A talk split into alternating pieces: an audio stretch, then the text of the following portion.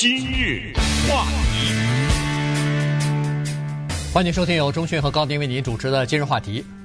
戴不戴口罩这个问题呢，现在在美国变成一个问题了啊！上到白宫，下到平民百姓，都在讨论这个事情。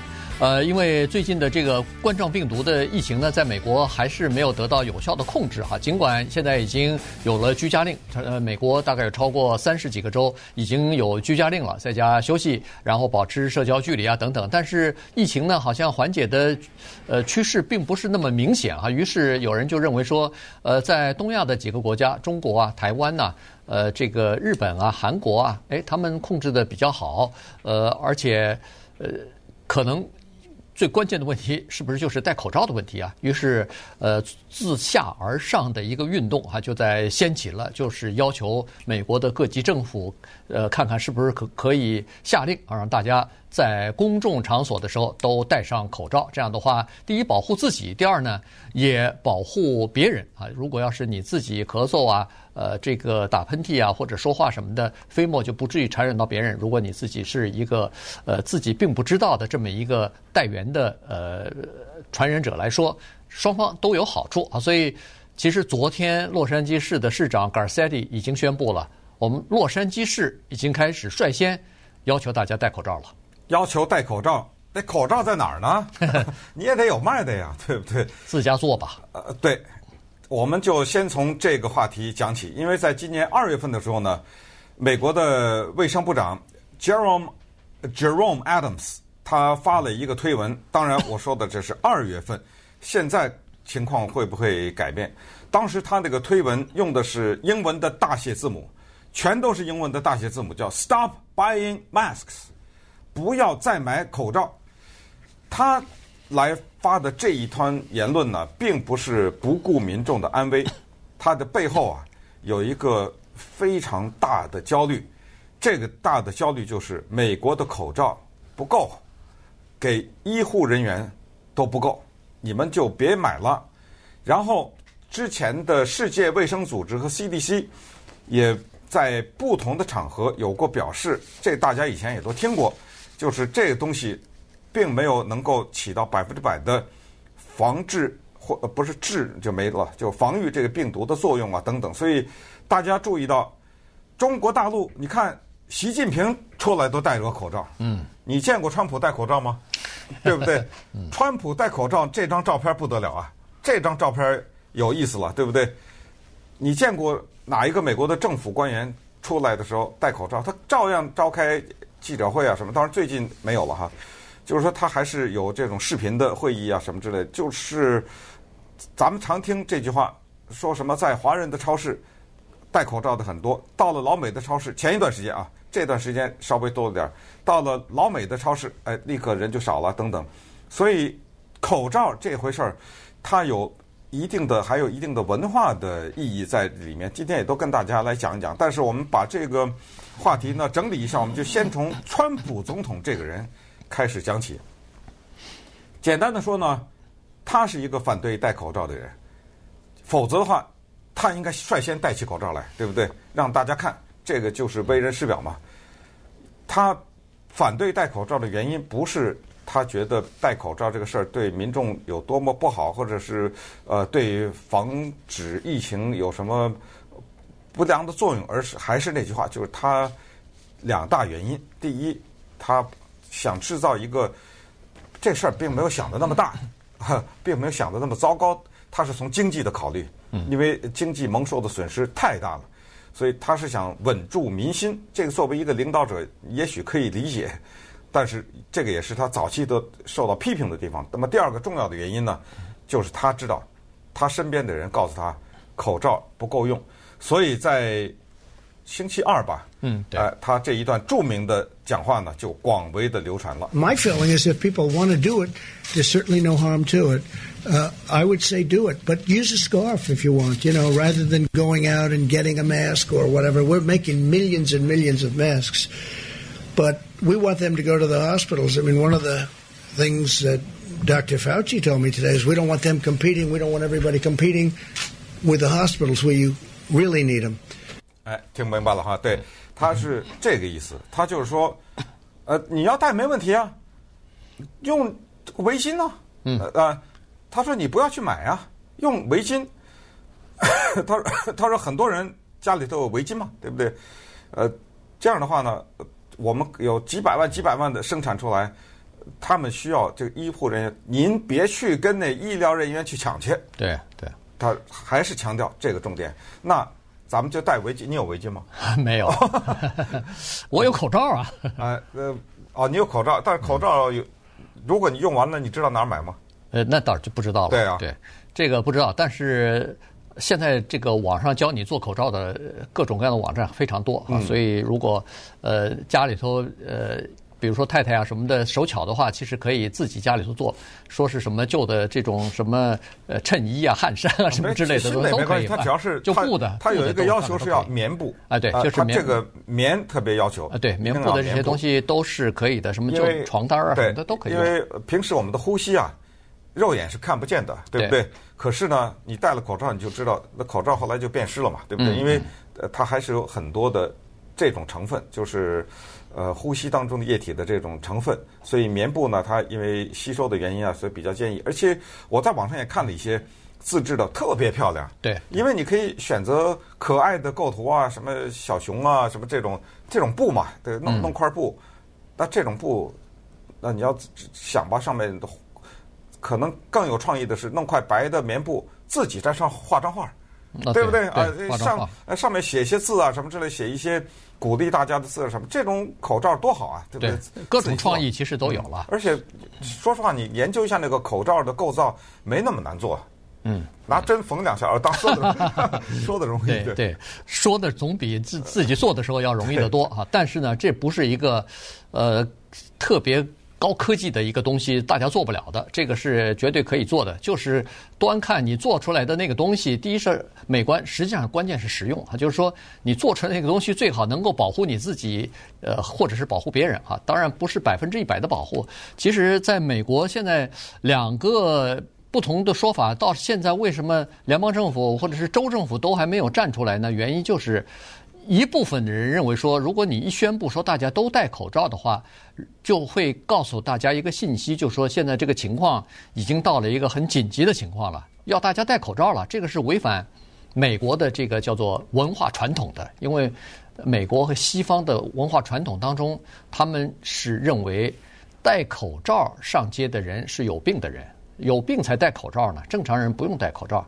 现在是需要扭转他们这个思想的这个特殊的。很难，真的很难，很难。但因为说到文化，因为你刚才说的是生病嘛，对不对？嗯、只有生病，文化的象征，大家也明白。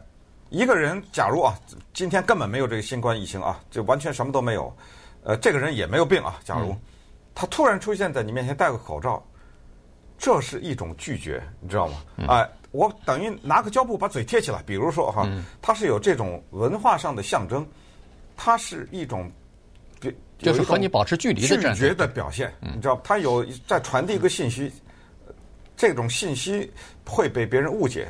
当然，你要说他有病的话，那这个信息就更厉害了。你别过别过来，你戴口罩你也别过来。所以所以你有病你戴着口罩出，你在家不在家待着，你出来干什么？所以所以老美的心态就是说。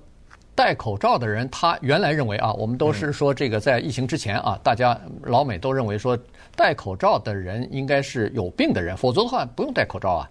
有病的人，他认为说你出来干嘛呢？你应该待在家里头啊。所以他是这个这个想法哈。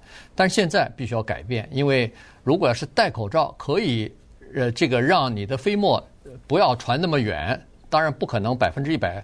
呃，保护啊，现在也没有任何一个东西可以让你百分之一百的防护，呃，不被传染。但是至少可以减少传染的几率吧。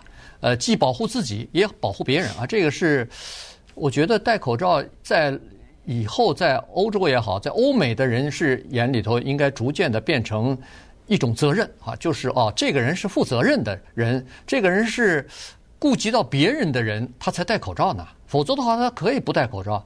没有一个人说。戴着口罩比不戴口罩舒服，我我相信没有任何人认为这他总是憋很憋闷嘛，你总是透气不是那么舒畅吧？尤其是呃，你要是做点什么运动，走路走的到外面去呃运动的时候，那戴戴口罩那是很憋屈的啊。但是那为了自己或者是为了别人尊重别人，那你戴个口罩呃，逐渐的可能会改变欧美人的这种态度。嗯、我认为这个是这个。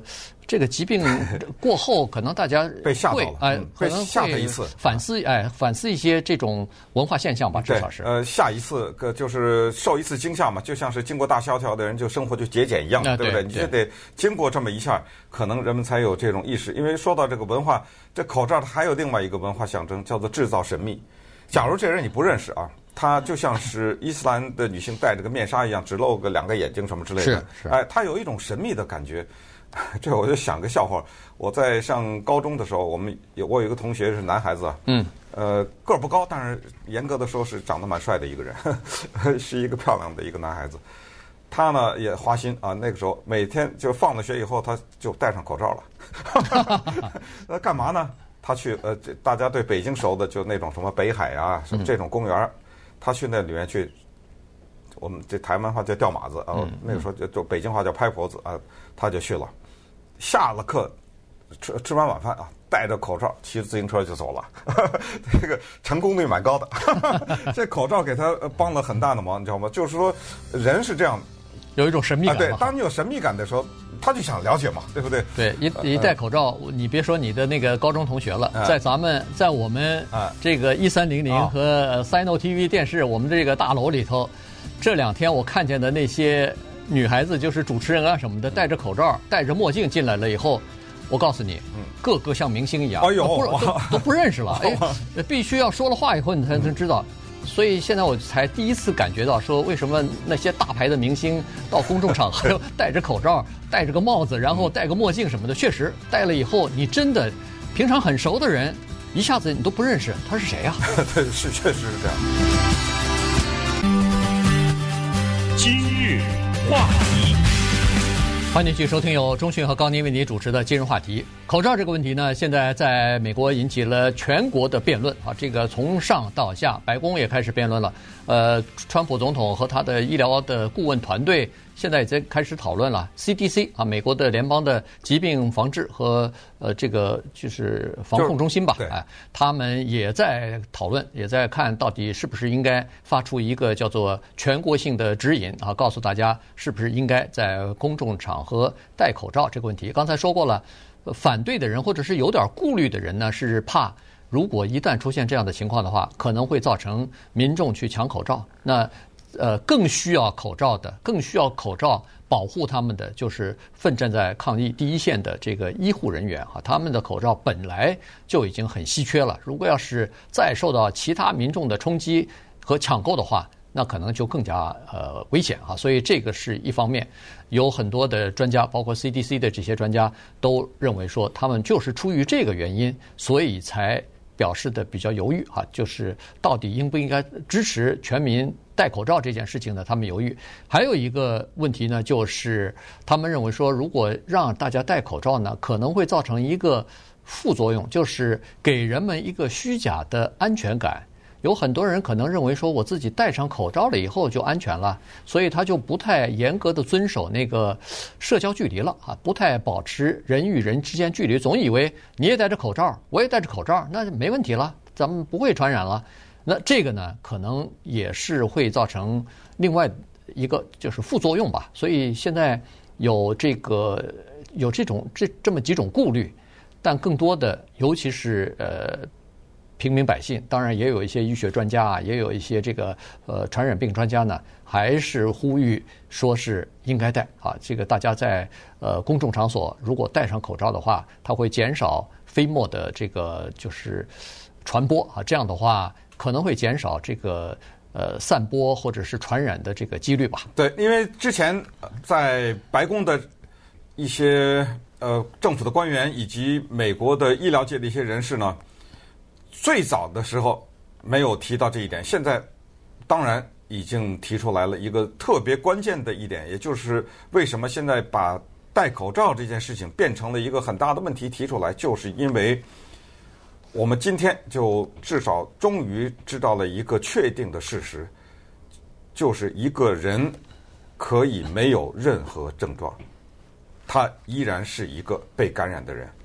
没有任何的症状，包括他既不咳嗽，也不打喷嚏，也没发烧，都没有这些症状，也有可能所以在之前礼拜二刚才放的那个川普的录音之前，他的这些医护人员也跟民众讲，就是戴口罩和不戴口罩这里面的几大考虑，这是第一，就是无症状依然能够感染和有传染力。那么第二就是嗯医疗的用途，那么第三呢就是错误的一种安全感，确实是人就是这样，他需要给自己这一些。呃，心理上的安慰，那这个口罩给给人类带来巨大的心理安慰，呃，就觉得这下我可安全了。呃，他也不想让民众产生这个，他们我相信所有的医学专家没有无一例外，没有一个不会告诉你，就是说每一个人都说这个东西没有口罩这个东西没有绝对的安安全，甚至可以说它只能是有一小点的防御作用。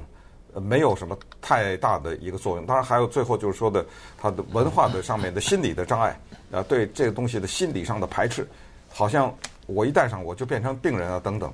综合这一大堆，这就是现在的情况。那么有一个人，他叫 The Scott Gottlieb，这个人是谁呢？他原来是美国的 FDA，就是联邦食品与药物管理委员会的主席。他就是在川普的任内就是主席。那当然后来他离任了。他呢？在前两天的时候写了一篇文章，就是周末的时候了，呃，发表在特别著名的一个杂志，叫做《美国企业研究》吧，大概是这，或者是叫 American Enterprise Institute，在这个上面他发表了一个文章，在这个文章呢，他就说，他说现在啊，如果民众需要什么指南的话，那么这个要想让经济尽快的恢复的话呢，他说任何一个人，包括没有症状的人。啊，特别强调的这个，包括没有症状的人都应该去戴什么呢？戴，注意他这个说，这老百姓有时候还搞不清，非医用口罩。嗯，就是你别去抢那个什么 N 九五啊什么的。对。呃，戴在脸上的这这这个样子很吓人，那个口罩很吓人，它长那个样子啊，就它凸出来的，它不是那个平的布的。对对，一定他说一定要戴，注意是非医用的，然后是棉料的口罩，然后下一句是。在公共场合，嗯，在家就别带了，对对，除非你家里有人需要你照顾，家里有病人什么，这样就减少浪费嘛哈。然后他接下来说，你其实可以自己做口罩，没必要去买去。对，他是他是这么说的啊，当当然他主要是要保护这个。呃，第一线的这个医务人员嘛，呃，今天早上我听那个 KPCC 那个公众公共电台在采访他呢，采访他的时候，他也是这个观点啊，他就是说，呃，这个 N 九五的这个口罩啊，它是专门是给手术用的，还不是一般的医用，就是手术的医生和护士、急救病房做手术的人用的，因为它的那个构造不一样。因为做手术的时候，有时有时候那个血会喷出来。嗯。呃，那一般的棉布的那个，呃，就我们看到那个蓝色的口罩，那个是防不住这个喷出来的东西的。所以他说那个是专用的，那个不是说一般的人可以戴的。而且你戴了以后，尤其你走步什么的、走路什么的，你有的时候会呼吸会有困难的，所以不应该戴那个口罩。呃，大部分的医学专家是这样子，因为他们最担心的就是。呃，民众把那个医护人员应要用的最急需的这些口罩给抢走，他是说的这个问题哈。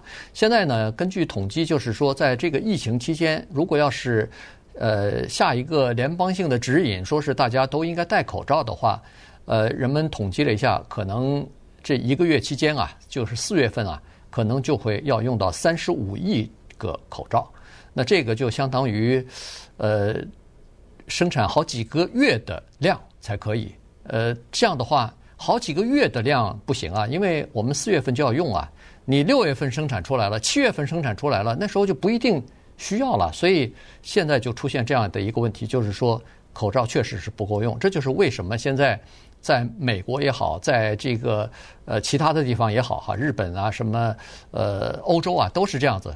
就开始呼吁大家，如果想戴口罩，或者戴口罩是一个比较好的方法的话，鼓励大家自己制作啊，自己家里头去做这个口罩。其实他们说的蛮好的一句话，就是说，没有什么东西是百分之一百的有预防作用的。也就是说，哪怕这个口罩它不是十全十美，不是百分之一百的防疫，但是它只要防，能防百分之二十、百分之五十。这不也好吗？嗯至少是比不戴要好啊。对，最近在美国的一个网站上叫 YouTube 啊，流传一个视频，这个视频疯传，其实非常容易找到，你就打个镭射或者激光啊，laser，几乎就打这一个字，它就会出来了。是一些医护人员呢，在一个黑屋子里做激光试验，就是看人的讲话的时候有你刚才说叫什么飞沫是吧？对对对，呃，看这个东西能走多远？这个东西是肉眼看不到的嘛？嗯，但是他用激光的这种方式来看，为什么要做这个实验？为什么这个视频这么受欢迎呢？就是现在我们了解到新冠病毒啊，它不是空气传染。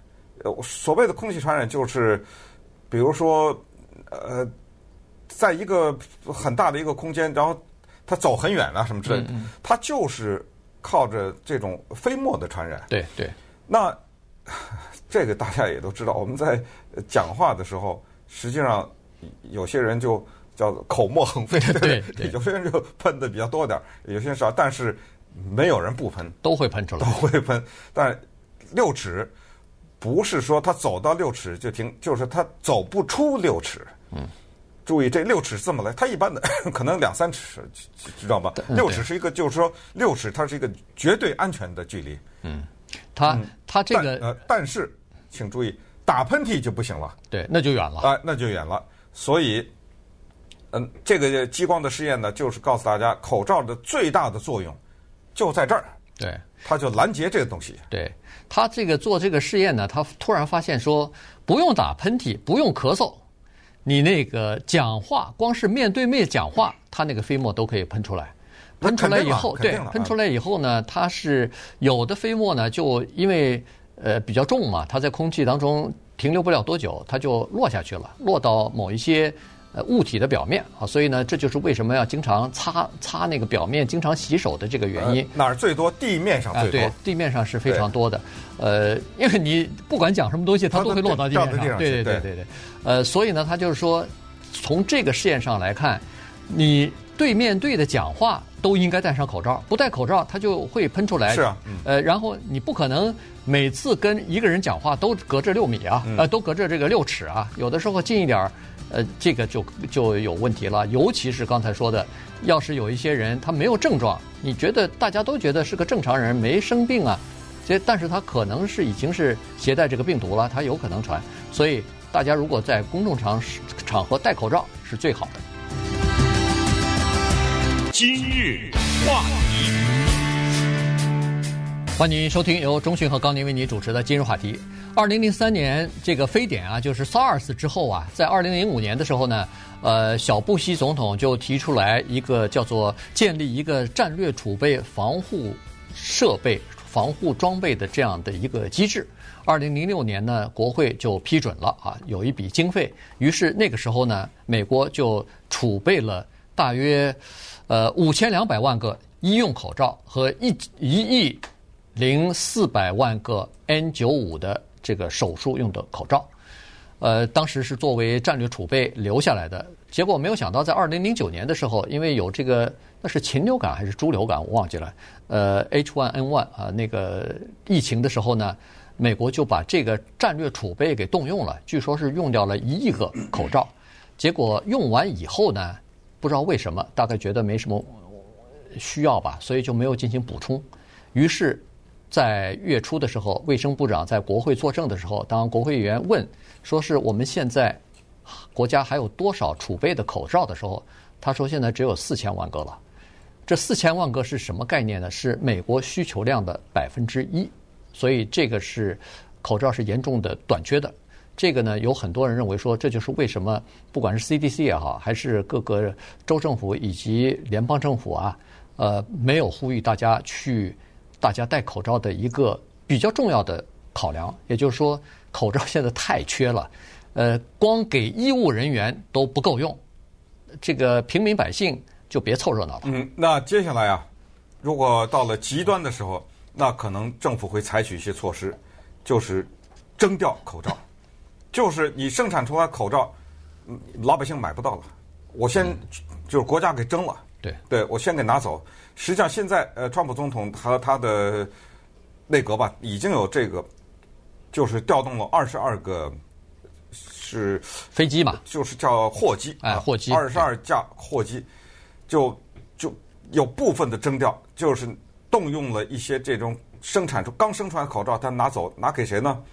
他是有一个这样的全国的数据库，就是哪一个医院，他所剩的口罩只能够管三天了，那我就先给你，嗯，我就把这批口罩就赶紧用去，就这些口罩老百姓就已经到了买不到的地，就这些永远不会进入到商店里去了，就是这意思。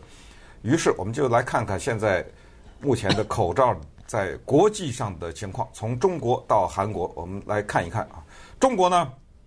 因为最早发现疫情，所以在一开始的五个礼拜，疯狂进口口罩二十亿只，嗯，从外边进啊，二十亿个口罩进来，同时呢又进口了差不多四亿多个什么，就是各种保护的措施，这种防护的衣服啊，什么防护镜啊都算，对，防护镜 又是四亿，这个概念呢就等于把全球的生产口罩，就是全世界了，不管发达国家还是呃。这个发展中国家，就全世界的口罩的一个半月给拿走了啊！这就是中国的早先的情况。现在呢，反过来了，中国够了，嗯，还可以出来了这个口罩，但是接下来就发生非常遗憾的事情。我就我们特别不愿意看到这种报道，结果就发生。这礼拜二的时候，这不是欧洲就发现什么假的口罩啊，什么劣劣质口罩啊，嗯，这不就这这种新闻就爆出来了。再一问哪儿来的？啊中国来的。哦，我们尽量不要把一些坏的事儿跟 是吧？跟中国联系在一起。本来这个疾病都已经说是跟中国有关，是什么中国人吃这个吃那个。本来一开始都已经是这些负面的东西。嗯，尽量。所以这这种事情就变得让我们觉得非常的遗憾。可是呢，这个情况的扭转倒是值得我们注意。嗯，情况是这样，就是说。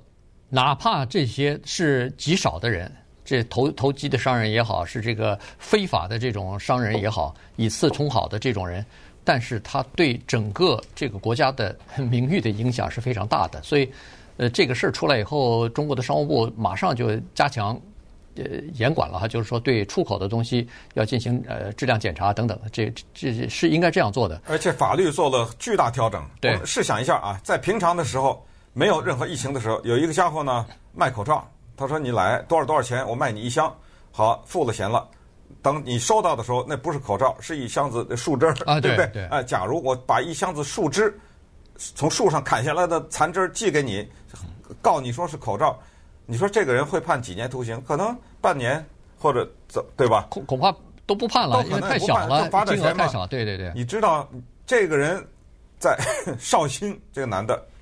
十年，嗯，被判十年，这真人真事。对，他就说他卖口罩，结果查查他那一箱子全是树枝，这吃饱了撑，不是这不是吃饱，这胆大包天的这个知道吗？不，而且这个是非常，咱们用俗话说非常缺德啊。对，人家等的是这个防护的口罩，有可能这就是医生护士需要的东西，这就救救命的东西啊！你给人家，别说是弄一些次货烂货。你把一个树枝放到里头去，你说这这这算什么事儿啊？这应该判他十年哈。呃，然后现在中国的产量大增啊，这个原来首先是制制造业的转移，就是在二十年前有一些口罩啊、什么防护服啊，都是在美国生产的。二十年之前呢，因为全球化的经济，再加上呃这个就是要求价格低嘛。所以呢，大部分的产量或者是生产呢，就转移到中国大陆去了。所以现在生产口罩百分之八十，全全世界的需这个生产量在中国。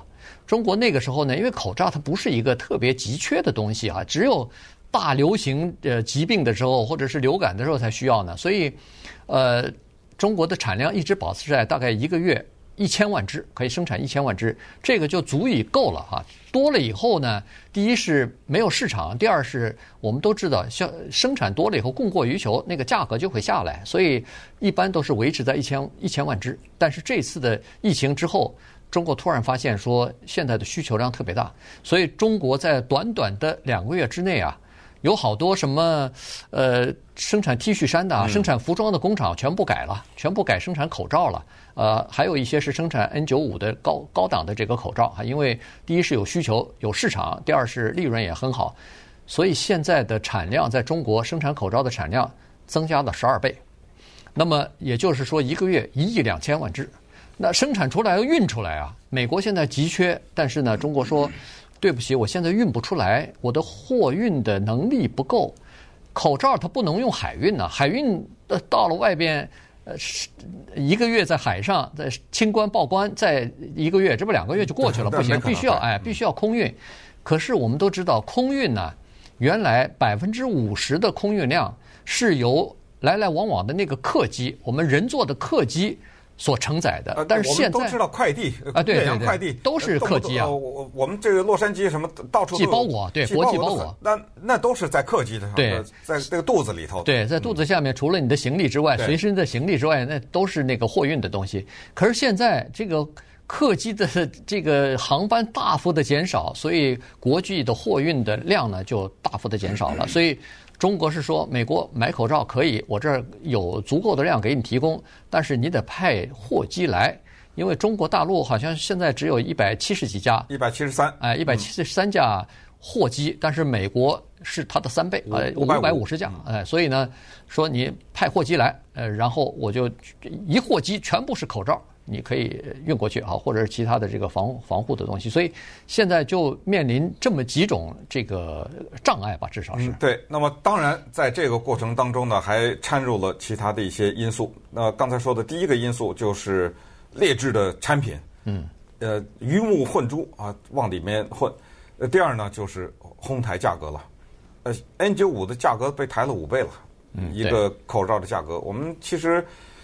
呃大家在这要认识一些所谓的有路子搞到口罩的人的人也都知道，那口罩的价格最便宜的也不是过去的价格了，对不对？对。在这个口罩就被一些人给提高了物价，再加上有一些政府的规定，就是口罩这个东西从一个地方出口，然后到另外一个地方的进口，这个里面有很多的政府的规定。举例来说，比如有一些防御的产品。在美国的这家公司要从中国进，比如说这种全身的防防护服啊什么之类的，它需要美国政府的一种特殊的许可证，就你有没有资格进口这一类的东西？就是医疗防护用品。医疗防护，这是一个专门的。你要进口这个东西，你得有进口许可。进口许可很多公司没有，可是呢，它这个过程当中太乱哈，又有一些某一些东西不需要许可证。你知道吗？对，呃，所以你看，它有价格的问题，有质量的问题，还有政府规定的问题，以及就是中国的一些厂家，他又不知道该不该弄到国外去，他怕自己的地方不够用啊，等等，他又厂家又能够有一些保留啊，等等，所以所有的这些因素呢，使得有很多口罩在，但是到不了他应该到的地方去。对，呃，就造成这个情况。那等会儿我们来看看，有一些地方和。国家还有地区，呃，包括韩国呀、台湾等等，他们还挺成功的。对，呃，解决这里面有一个重要的原因，他们是怎么解决这个问题？今日话题，欢迎继续收听由钟迅和高宁为您主持的《今日话题》。今年二月份的时候，韩国啊。他们就知道邻国中国发生了重大的疫情了啊，所以从中国的这个应对啊、封城啊各方面的这个举动来看呢，他们认为说这个疫情比较严重，那对韩国可能会造成冲击，所以那个时候就已经他们就已经做好一些准备了哈。呃，在韩国的这个首都汉城或者叫仁川啊，这个有一千一百家的药店。在那个时候，首尔啊，呃，首尔 现在叫首尔，对，仁川是机场的名字啊。呃，然后呢，他们就发现说，哎呦，怎么在短短的时间之内，药店里边所有的医用的和各种各样的口罩，包括手术口罩，都卖完了呀？这时候呢，韩国政府就开始出手干预了。政府非常果断啊，而且干预的时间也非常的早，所以呢，他们真的是做的蛮不错的。嗯，呃，那个政府呢就通知。在全韩国的生产口罩的这个厂商，大概一一共有一百三十多家，你们库存的所有口罩拿出一半，百分之五十由政府收购，政府就花一个稍微低一点的价钱，大概是批发价，就把百分之五十的库存拿来了。拿来以后呢，就分到全国的两千三百多家药店，然后由药店呢来限量的每天出售啊，每天出售几十只、上百只，反正就是一点儿一点儿的出售，至少让民众呢每天都可以排队买到口罩。对他们那个口罩呢叫 KF 九十四，就等于我们的 N 九五啊，它的型号名字不一样，但完全是一样的。而且你看，最关键的四个字就是政府干预。在危机的时候马上干预。其实我们之前也讲过关于抢购的问题。美国因为很松散、很自由，其实政府要是能够有一小点先见之明，之前预计的知道这个卫生纸可能有问题的时候，就是干预啊。限量，限量就就是限量，对，就是干预，就是说，呃，比如说多少多少，政府先收了，对不对？收了以后，以防将来出了什么问题，然后嗯，每个人就限一包或者怎么，对，就就晚了一点。那么韩国它动得很早。就政府干预这四个字，怎么干预？第一，一半我买了；第二，控制价钱，嗯，不许超过美元一块两毛三一个。呃，你超过就犯法。你知道韩国呢，它民众的配合度也特别棒。你知道现在调查下来，就是他的民众怎么配合？有一些店卖这个亏着卖，那大家一说，哎，怎么回事？对，因为有的人他买要刷卡，对。刷卡有刷卡的费用，等把刷卡的服务费再算进去，人家商店还亏了几分钱。嗯，每卖出一个我就亏几分，但是他不拒绝，没怨言，没有怨言，就这么亏着卖。当然不是所有的亏啊，就是有付现金的那种就没亏，但是他把你这个利啊压得薄的不行，就一个口罩只能让你赚几分钱，或者是怎么样，就是用这种方式马上下手，马上干预，全民配合。三下五除二把这问题给解决了。对，而且他们的药剂师也特别的尽职。首先，他你买口罩的时候，他告诉你说这个口罩是怎么用法，正确的用法，他告诉你。因为很多人他即使不懂怎么用这个口罩。包括我们那个蓝色的口罩，在美国的那个口罩，呃，那个金属的要放到鼻梁上头，然后要捏住它，然后怎怎么拉开来？有的人正面反面都搞不清楚，啊，都搞不清楚，戴反了，有的时候啊。所以，呃，人家药剂师告诉你，然后告诉你说，即使戴着口罩，也要保持社交距离。要告诉你这个。同时，他如果发现有人咳嗽的进来了，好像有症状的话，他马上告诉你说，请你到某某某医院去。那儿有可以做测试的东西，韩国这个测试也做得非常的快哈，也做得非常多，所以呢，这就是为什么韩国的疫情控制得比较好，一直没有大面积的爆发。呃，这个就是呃政府干预的一个问题。他那个呃《纽约时报》还专门采访了一个就是在首尔开药房的这么一个呃算是药剂师吧，他曾经在别的药房工作过三十来年啊，然后后来自己开，刚自己开开业。就碰到这个问题，就是呃这个疫情的问题，所以他是说，在最初的时候，他们每一个药店一天政府给你提供五十支口罩，早晨九点钟开始卖，恨不得早晨清晨五点钟就有人在在门口排队了，排队就开始卖。那当然，一共五十支口罩，每个人就是限购两支。二十五个人就卖完了，所以后面买不到的人排了好几个小时，那就是也是有破口大骂，也是有这个非常不满意、非常愤怒的这个情绪。但是政府源源不断的每天都有，每天都有。现在的情况已经改变了，现在从原来的每天五十只，现在变成每天四百只了。然后原来工作六天，政府说拜托各位，是不是可以再辛苦一下？礼拜天各位也别休息了。于是他们全部药店。都是七天营业，呃，而且他那个药店做得非常的，我觉得他们那个网络系统非常的好。我这个药店是几点开门卖口罩？他告诉你说，我这儿卖完了，别着急，我离我不远两三个街区外还有个药店，他们是轮流的，他们是这个不是大家都是一开门就卖口罩，他有的是早晨九点卖，有的是十点，他是有这个时间的，有时间差的，所以他告诉你说。隔壁的那个药店可能还有，请你到那儿去试试看。哎，他把这个地点和附近的这个分布图啊，都告诉你。嗯，所有的这些呢，就是强调的还是刚才那八个字，就是政府干预，民众配合。比如台湾、呃韩国，他们都有完全同样的一个系统和同样的做法，就是什么呢？就是登记法。这个我之前还不太了解，就是你要去买口罩的话，来看你，他们可能有某种身份证，还有某种证件证明你多大。嗯，要看你的出生年月来决定你买几个。那可以推想，那就是肯定年龄越大的买的就相对多的吧？对，因为年龄大就高危人群嘛，啊，比较高危险的这样。而且它是规定一个礼拜每个人买两个。嗯。那如果一个礼拜每个人两个，那你可以想象这个背后的电脑运作，因为我可以今天买两个，明天买两个，他怎么知道我是一个是不是一个回头客呢？嗯，对不对？哎，所以这背后的这种电脑的这个机制的跟随和紧密的配合，这一切就使得在能够相对来说吧比较短的时间内缓解这个口罩危机。所以现在美国的很多的专家都在大声呼吁，就是向。这些地方学习，嗯，对，包括刚才说的这个韩国啊、台湾啊，我不知道香港是不是也是解决了这个问题，对，呃，反正就是说要向这些地方学，就是一定要政府干预，政府干预。对，除了这个之外呢，嗯、可能还是要扭转一下，就是文化方面的这个差异啊。嗯、通过这次，呃，疫情呢，应该让欧美的人士呢，逐渐的变成接接受这个口罩文化。